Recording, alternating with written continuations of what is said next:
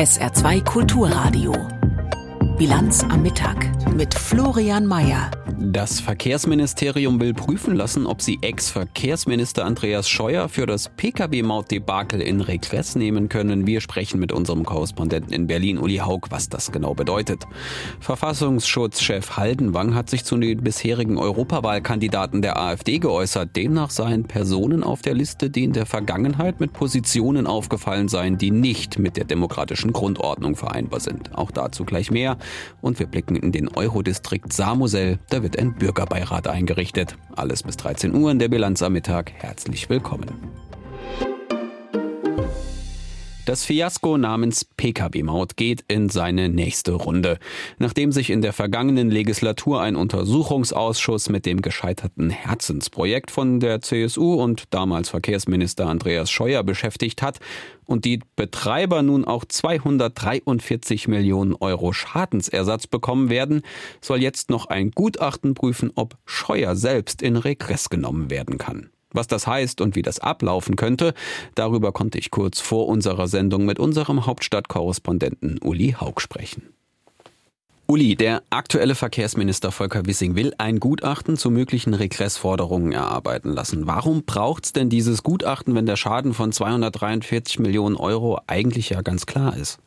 Genau, der Schaden ist klar, aber die Frage, die dahinter steht, ist natürlich, ob jemand für diesen Schaden dafür haftbar gemacht werden kann. Und da kommt eben der frühere Verkehrsminister Andreas Scheuer in Frage, denn der hat zum einen die Verträge mit den Mautbetreibern damals geschlossen, obwohl eine Entscheidung des Europäischen Gerichtshofs noch ausgestanden hat.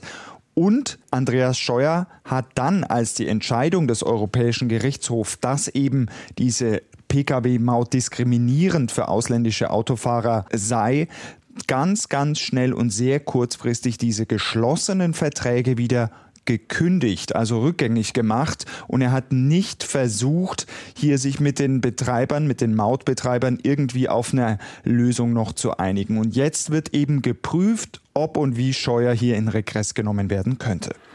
Es ist juristische Spielereien, aber wie sieht es denn rechtlich aus, wenn man das jetzt einschätzen kann? Kann ein Minister oder eine Ministerin generell für fahrlässiges Handeln innerhalb der eigenen Behörde direkt belangt werden?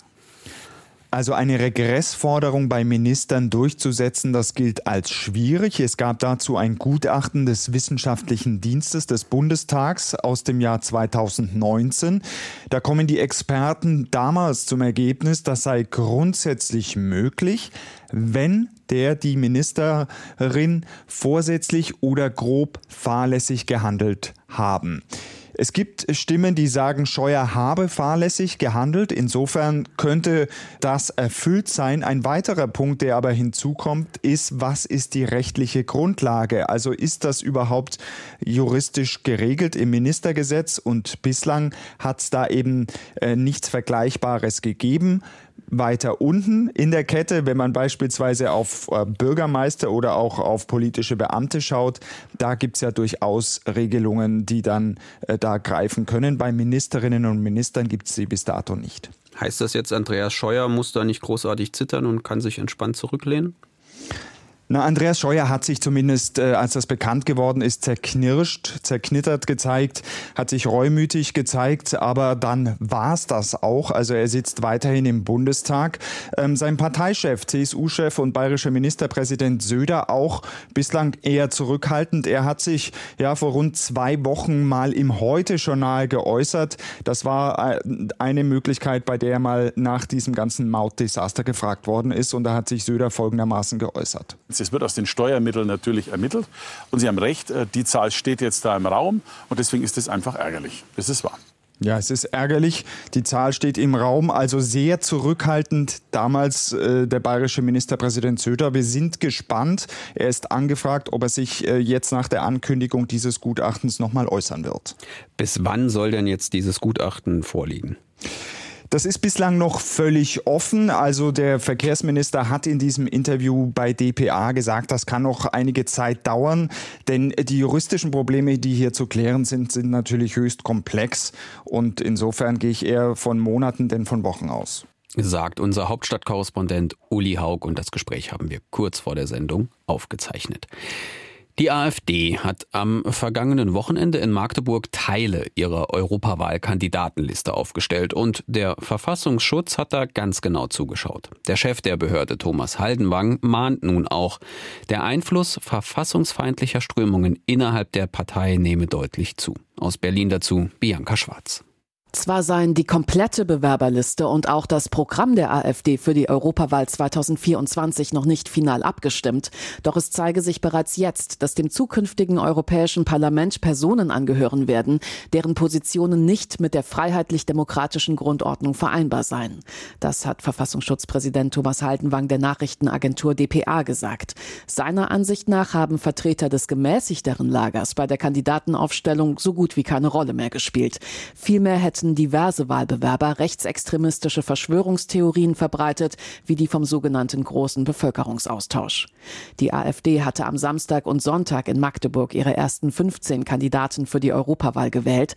Am kommenden Wochenende sollen 15 weitere Kandidaten aufgestellt werden. Erst danach will die Partei das Wahlprogramm beschließen und damit auch ihre Haltung zur EU festlegen. Der brennende Autofrachter Fremantle Highway wird derzeit an einen neuen Ankerplatz in der Nähe einer niederländischen Wattenmeerinsel gezogen. Dadurch soll verhindert werden, dass der Frachter wichtige Fahrerinnen durch die Nordsee von und nach Deutschland blockiert.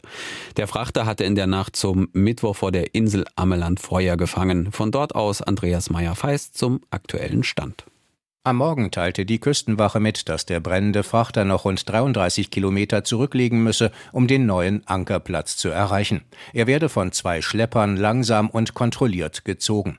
Zwischenfälle wurden nicht gemeldet. Die Wind- und Strömungsverhältnisse gelten als günstig. Bis gestern Abend lag der Autotransporter noch oberhalb der Insel Terschelling. Dorthin war er abgedriftet, nachdem er vor Ameland in Brand geraten war. Ungünstige Windverhältnisse hatten ein Abschleppen zunächst unmöglich gemacht. Immer wieder wurden die Schlepper durch dichte und giftige Rauchschwaden eingenebelt, die aus den Öffnungen des Frachters quollen. Der neue Ankerplatz soll für die Stabilität des Schiffes günstiger sein. Umweltschützer warnen vor einem Auseinanderbrechen des Schiffes und vor möglichen Folgen für das Wattenmeer. Der niederländische Minister für Infrastruktur und Wasserwirtschaft Mark Habers hatte aber in einem Schreiben an Parlamentsabgeordnete erklärt, dass durch das Abschleppen keine direkten Folgen für die Watteninseln, ihre Bewohner und für die Natur zu erwarten seien. Russland hat laut ukrainischen Angaben zufolge ein weiteres Mal die Heimatstadt des ukrainischen Präsidenten Zelensky angegriffen. Ein vierstöckiges Gebäude einer Bildungseinrichtung und ein neunstöckiges Wohnhaus seien von dem Raketenschuss getroffen worden, teilte das Innenministerium in Kiew mit. Sabina Mattei berichtet. Die russischen Raketenangriffe auf die Ukraine gehen weiter. Jetzt traf es die Heimatstadt von Präsident Zelensky im Süden des Landes. Zwei Menschen starben bei den Attacken auf Kryvyi Rih, teilte der ukrainische Innenminister Klimenko mit. Zunächst zählten die Behörden 34 Verletzte, darunter auch vier Kinder. Die Einschläge im Zentrum der südukrainischen Industriestadt zerstörten danach eine Schule sowie mehrere Stockwerke eines Wohnblocks. Videoaufnahmen zeigen Rauchschwaden über dem Gebäude. Unter den Trümmern wird nun nach weiteren Opfern gesucht. Unterdessen gehen die schweren Kämpfe im Nordosten der Ukraine offenbar weiter. Die ukrainischen Truppen konnten den russischen Angreifern nach Angaben von Vizeverteidigungsministerin Maljar standhalten, sie teils auch zurückdrängen und ihnen Verluste zufügen. Die Vorstöße im Süden der Ukraine halten sich nach ihren Angaben jedoch wegen weiträumiger Verminung und stark befestigten russischen Stellungen in Grenzen. Es ist 12.39 Uhr. Sie hören die Bilanz am Mittag auf SR2 Kulturradio. Zeit für die Nachrichten mit Tanja Philipp Murer. Bei der Vernichtung der Asservate im Fall Dillinger gab es offenbar Verstöße gegen Dokumentationspflichten. Wie das Innenministerium dem SR bestätigte, gibt es keine Aktenvermerke über Telefonate eines zuständigen Beamten der Kriminalpolizei mit dem Neffen des verstorbenen Priesters. In diesen Telefonaten soll der Beamte nach eigener Aussage die Vernichtung von Unterlagen aus dem Nachlass des Priesters angekündigt haben. Der Neffe bestreitet das. Dem Polizei Polizeibeamten droht nach SR-Informationen ein Disziplinarverfahren. Der verstorbene Priester Edmund Dillinger steht im Verdacht, Jugendliche und junge Erwachsene missbraucht zu haben. Die Staatsanwaltschaft hatte Anfang Juli unter anderem Fotos, Terminkalender und Briefe des Priesters vernichten lassen.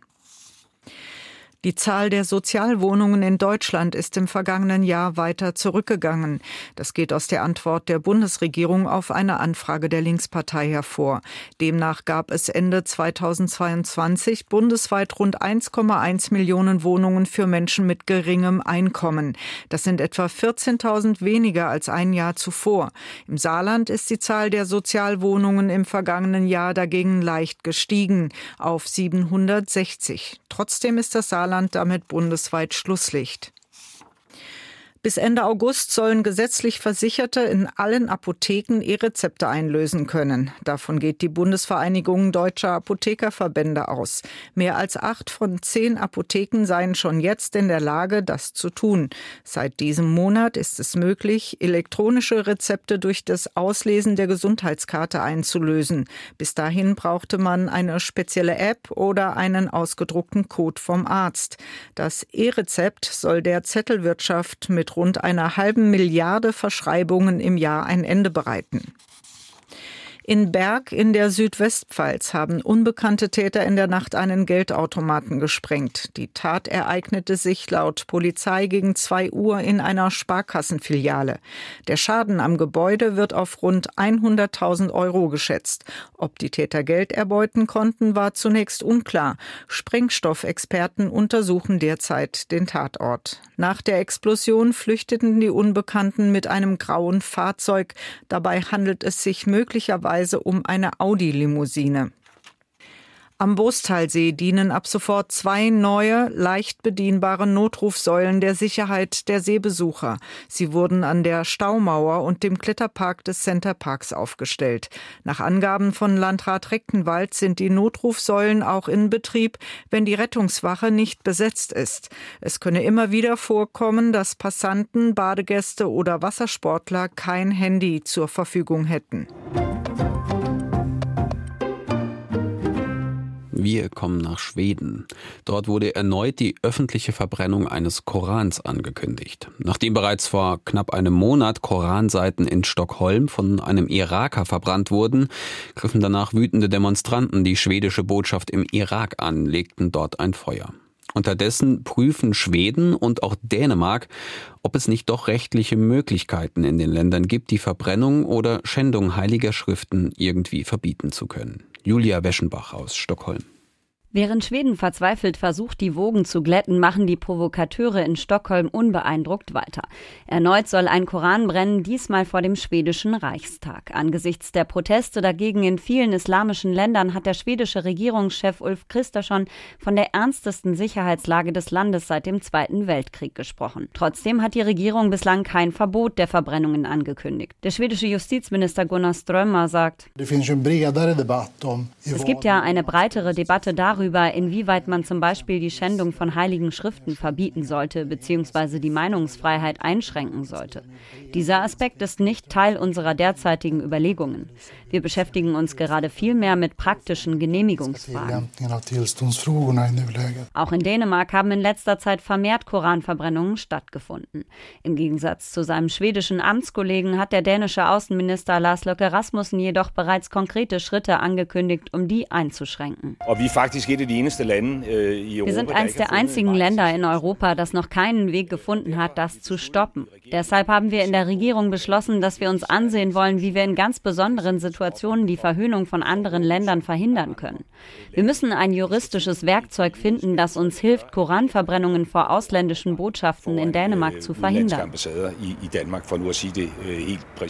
Auch Juristen in Schweden sind der Meinung, dass die Behörden an dieser Schraube drehen könnten. Rechtswissenschaftler Joachim Nergelius erklärt. Ich glaube, die Polizei kann, äh, weil es keine Urteile gibt von, von höchsten Gerichten, die sagt, dass es äh, unmöglich oder verboten ist, so kann die Polizei äh, sagen, dass ja, die Demonstration äh, wird stattfinden äh, an dieser Zeit, aber nicht in diesem Platz. Man kann also einen anderen Platz wählen. Die ist vielleicht ein bisschen weniger gefährlich oder weniger kontroversiell. Die Zeit drängt, denn die islamischen Länder sind in Aufruhr. Ein Krisentreffen der Organisation für islamische Zusammenarbeit ist anberaumt für eine Beratung über die Koranverbrennungen. Und der Mann, der in Stockholm schon mehrfach Korane geschändet hat, plant in den nächsten Wochen weitere Demonstrationen. Salvan Momika ist Iraker, wurde als Christ in seiner Heimat unter anderem vom IS verfolgt. Er ist ein Mann mit extrem rechten Ansichten und einem tiefen Hass auf den Islam. Äh, Nichts wird mich davon abhalten, den Koran zu verbrennen. Alle Drohungen werden mich nicht abhalten, solange ich keine schwedischen Gesetze breche. Ich demonstriere, bis der Koran verboten wird oder die Regierung uns zumindest zuhört und den Koran prüft. Eine Aussage, die der schwedischen Regierung Sorgen machen dürfte. China arbeitet kontinuierlich daran, seinen Einflussbereich überall auf der Welt auszuweiten. Dazu gehört neben dem prestigeträchtigen Projekt Seidenstraße auch der indopazifische Raum. Die besondere Herausforderung dort, es handelt sich zum Teil um viele kleine Inselstaaten, die in der Regel finanziell klamm sind und daher Hilfe auch gerne annehmen. Unter anderem, weil dort wichtige Handelsrouten entlangführen, ist das vielen westlichen Ländern ein Dorn im Auge auch Japan. Wie das ostasiatische Land versucht, dort seinen Einfluss wiederum selbst auszubauen, um Chinas Macht einzudämmen, berichtet ARD-Korrespondentin Katrin Erdmann. Der Gipfel des Verbandes Südostasiatischer Organisationen, kurz ASEAN, in Indonesien Mitte Juli. Mit dabei ist natürlich auch Japan. Außenminister Yoshimasa Hayashi mit mahnenden Worten. Die internationale Gemeinschaft steht jetzt an einem historischen Wendepunkt. Es ist von entscheidender Bedeutung, die freie und offene internationale Ordnung auf der Grundlage der Rechtsstaatlichkeit aufrechtzuerhalten und zu stärken, damit die indopazifische Region ein Epizentrum des Wachstums bleibt. Honiara, Hauptstadt der Salomonen, einem Inselstaat im Südpazifik mit rund 700.000 Einwohnern. Die Straße vom Flughafen weg ist voller Schlaglöcher. Aber schon bald sollen die Autofahrer hier geschmeidig langrauschen können, denn Japan baut eine neue Straße. Die führt allerdings ausgerechnet zum Sportstadion, das China finanziert hat. Und nicht nur das. Gerade erst hat die Volksrepublik ihre Sicherheitspartnerschaft mit der Inselgruppe im Südpazifik noch einmal erweitert. Japan beobachtet diese Kooperation genau, kommentierte Außenminister Hayashi. Japan sei zwar ein bisschen spät dran, meint Tomohiko Kimura, Gastprofessor für internationale Beziehungen an der Seikei-Universität, setze aber auch ein wenig andere Akzente. Zum Beispiel geht es um den Aufbau zwischenmenschlicher Beziehungen, Investitionen in die Infrastruktur oder auch einen Ausbau der Zusammenarbeit von Japans Selbstverteidigungsstreitkräften mit den Pazifikstaaten. Dazu gehörten im vergangenen Jahr beispielsweise gemeinsame Militärübungen nicht nur auf den Salomonen, sondern auch auf Tonga, den Fidschi-Inseln und Palau, sagt Kimura. Es ist immer gut, wenn Japan den Pazifikstaaten zeigen kann, dass es Alternativen gibt zu China. Lange habe die japanische Politik geglaubt, dass Australiens und Neuseelands Einfluss in der Region reichen würde, um gegen China zu bestehen. Doch der Eindruck täuschte. Wohl auch deshalb reiste Außenminister Hayashi als erster japanischer Außenminister überhaupt auf die Salomonen und das ostasiatische Land eröffnete im Pazifik gleich mehrere diplomatische Vertretungen. Eher im Westpazifik investiert Japan gemeinsam mit seinen westlichen Partnern in eins der wichtigsten Zukunftsprojekte, sagt Kimura. Japan beteiligt sich an einem Unterseekabel für den östlichen Teil Mikronesiens und Kiribati, damit es dort ein besseres Internet gibt. Das ist eine Kooperation mit Australien und den USA. Und hier sei der Westen China zuvorgekommen. Auf den Salomonen jedoch konnte der chinesische Telekommunikationskonzern Huawei Milliardenverträge abschließen. Die strategisch wichtigen Salomonen sind sozusagen ein bisschen das Sorgenkind der westlichen Allianz. Und schon bald könnte es dort erneut zu Unruhen kommen, denn im nächsten Frühjahr sind Präsidentschaftswahlen. Wahlen, die, so heißt es, der amtierende Regierungschef Sogaware auf Druck Chinas um ein Jahr nach hinten verschoben hatte. Ich vermute, dass Sogawares Strategie ist, dass er für die Wahlen Hilfe von China bekommt und China auch bereit ist zu helfen. Dass die Volksrepublik mehr Hilfe bei der Ausbildung von Polizeikräften zugesagt hat, dürfte die westliche Allianz nicht gerade beruhigen. Bereits in der Vergangenheit war es zu heftigen Auseinandersetzungen auf den Salomonen gekommen, weil eine Mehrheit der Menschen den wachsenden Einfluss Chinas ablehnt. Wir kommen zurück ins Saarland, genauer ins Grenzgebiet. Über Bürgerräte und Bürgerbeiräte wird ja vielerorts diskutiert. Auch hier im Saarland soll es irgendwann einen Klimabürgerrat geben. Im Eurodistrikt Saar-Moselle wird jetzt ein Projekt gestartet, das noch weitergeht, gewissermaßen die Grenze sprengt. Common Ground Saar-Moselle nennt sich das und das hat zum Ziel, einen deutsch-französischen Bürgerbeirat zu gründen. Dafür gibt es auf saarbrücken.de im Internet schon mal eine Umfrage. Worum es da genau geht, das hat SR-Reporterin Lisa Huth untersucht. Wichtig ist den Menschen hier besonders das Thema Gesundheitsversorgung und das Thema Mobilität, sprich gerade auch der ÖPNV, also der Nahverkehr, die Möglichkeit überhaupt über die Grenze zu gelangen. Erklärt Lisa Marie Oevermann, sie ist Projektverantwortliche bei der Stadt Saarbrücken, die trägt das Projekt. Die Erfahrung bis jetzt ist, dass Deutsche und Franzosen die Situation entlang der Grenze jeder ein bisschen anders bewerten. Aber was tatsächlich auch oft gemeinsam übermittelt wird, ist der Wunsch nach mehr Austausch, sei es kulturell oder sprachlich. Aber viele Bürgerinnen und Bürger auf beiden Seiten der Grenze sagen auch, dass sie mehr wissen wollen, wie der Nachbar tickt. Wenn es um Deutschland und Frankreich geht, ist es natürlich ein bisschen komisch, wenn das Projekt auf Englisch Common Ground heißt, also gemeinsames Terrain. Das liegt daran, dass das Projekt Teil des Programms der Robert Bosch Stiftung ist, die das Projekt auch mit 210.000 Euro fördert. Und insgesamt werden halt an der deutschen Grenze acht Regionen rund um Deutschland gefördert, die Bürgerbeteiligung über die Grenze hinweg probieren.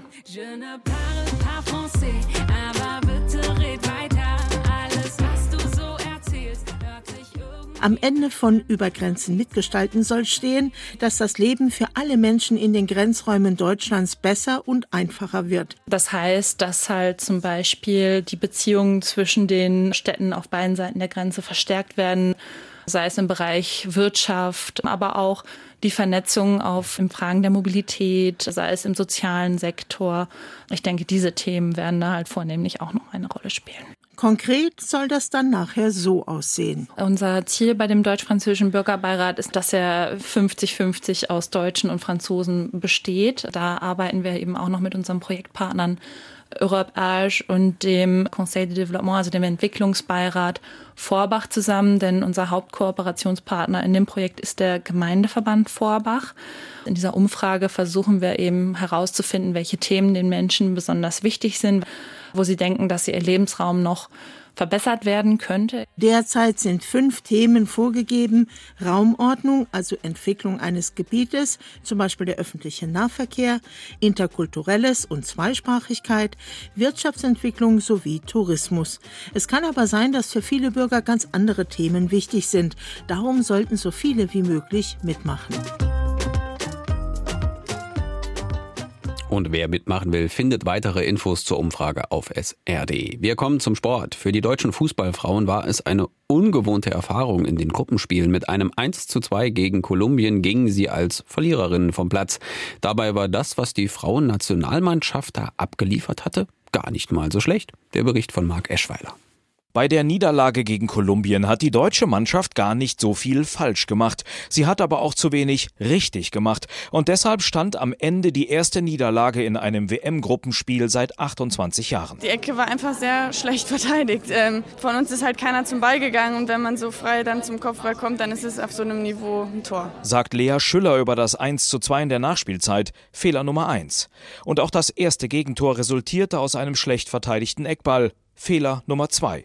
Mehr hat die deutsche Mannschaft nicht falsch gemacht. Wir haben defensiv extrem gut gestanden, haben da wirklich viele, viele Zweikämpfe gewonnen, sehr gute Balleroberungen gehabt. So an sich war ich eigentlich ganz zufrieden. Das Ergebnis stimmt noch nicht. Bei Torjägerin Alexandra Popp und Co. drückte der Schuh vor allem in der Offensive. In vielen Situationen wollten vor allem die Außenspielerinnen mit dem Kopf durch die Wand. Das hat auch Co-Trainerin Britta Karlsson erkannt. Zu einfache Fehler da gemacht, nicht das Positionsspiel, was wir haben wollten und auch nicht den nötigen Mut Mut, in das letzte Drittel reinzukommen. Dafür hatten wir da zu wenig Aktionen. Das sind halt die Themen, die wir jetzt angegangen sind. Die Offensivbewegung war insgesamt zu statisch und die Dribblings gingen reihenweise schief. Deshalb sagt Mittelfeldspielerin Lena Oberdorf. Ja, wir hätten vielleicht ein bisschen mehr über außen kommen müssen und dann die Flanken auf äh, Poppy oder Lea schlagen und am Ende sogar beide. Es fehlt halt so ein bisschen noch an, an Spielfreude, sage ich mal, im letzten Drittel nochmal die Kombinationen und die Chancen kreieren. Aber das wird auch wieder kommen. Die größte Baustelle im deutschen Team ist daher aktuell nicht die personell arg gebeutelte Defensive, zumal Sidney Lohmann und vor allem Abwehrchefin Marina Hegering wieder zur Verfügung stehen. Marina und Sid sind komplett einsatzfähig. Die waren heute Morgen auch ganz normal im Spielsatztraining. Ließ Co-Trainerin Carlsson auf der täglichen Pressekonferenz im DFB-Quartier wissen. Die größte Baustelle ist aktuell die Offensive mit ihrer fehlenden Durchschlagskraft gegen tiefstehende und zweikampfstarke Gegner. Schneller spielen, schnellere Lösungen haben, bessere Entscheidungen treffen und das hat was mit Abläufen zu tun, die wir auch morgen ins Training wieder integrieren werden. Auf dem Papier ist das Erfolgsrezept gegen Südkorea am Donnerstag daher einfach. In der Defensive noch weniger falsch und in der Offensive wieder mehr richtig machen. Wir schauen jetzt noch auf die Wetteraussichten. Es ist heute stark bewölkt, nur zwischendurch gibt's mal ein ganz klein wenig Sonne. Es bleibt aber weitestgehend trocken, nur selten fallen ein paar Tropfen. Am Abend setzt dann von der Mosel her Regen ein. Die Höchstwerte reichen von 19 Grad im Hochwald bis 23 Grad an der Saar. In der Nacht gibt's dann meist dichte Wolken, zum Teil ergiebige Regenfälle. In der zweiten Nachthälfte kann's auch noch gewittern, die Tiefstwerte bei 17 bis 14 Grad und der Dienstag macht genauso weiter bei maximal 22 Grad. Das war die Bilanz am Mittag mit Florian Mayer. Hier geht's weiter mit der Auslandspresseschau und danach mit Gabi Savasch und dem Nachmittag auf SR2. Dabei viel Vergnügen. Wir hören uns um 17.30 Uhr zur Bilanz am Abend wieder. Bis dahin. Tschüss. SR2 Kulturradio. Auslandspresseschau. Vor dem Hintergrund des Staatsstreichs in Niger werden Einfluss und Interessen anderer Mächte in Afrika beleuchtet.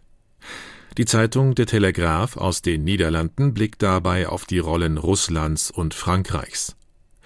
Die Demonstranten schwenkten russische Flaggen und an der französischen Botschaft in der Hauptstadt Niamey wurde das Türschild abgerissen. Diese antifranzösische Stimmung lässt sich auch bei früheren Putschen in ehemaligen französischen Kolonien in der Region beobachten. Das ist Wasser auf die Mühlen des russischen Präsidenten Putin, der versucht, seine politische Macht in Afrika auszubauen, nachdem er bei den USA und Europa wegen der Invasion in der Ukraine in Ungnade gefallen ist.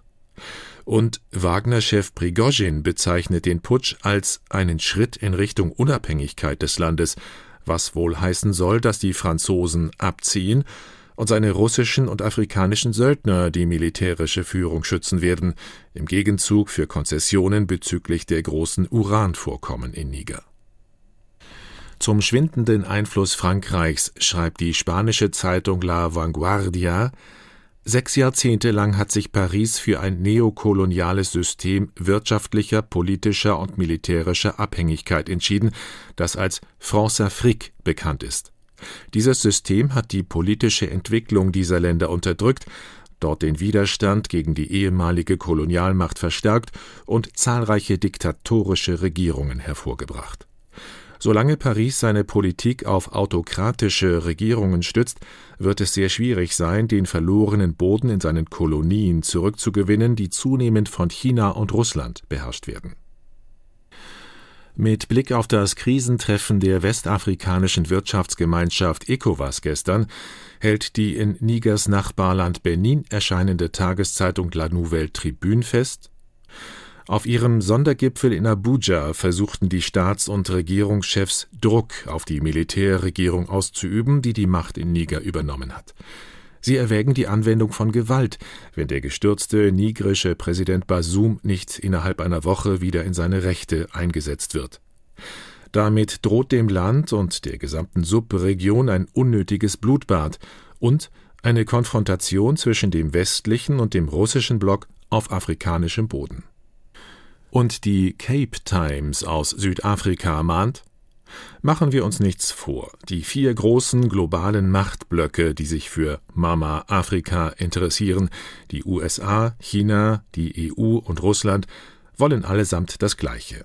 Einfluss bei der Verfolgung ihrer nationalen Interessen, schleichende geopolitische Vorherrschaft und Zugang zu lebenswichtigen Rohstoffen. Sie tun so, als wären sie Freunde mit Vorteilen, aber sie engagieren sich nicht wirklich für die Sache. Die Realität sieht so aus, dass die Beziehungen Afrikas zu den vier globalen Machtblöcken in den letzten Jahren von Chauvinismus geprägt waren. Das waren Auszüge aus Kommentaren der internationalen Presse, zusammengestellt von Martin Wilhelmi.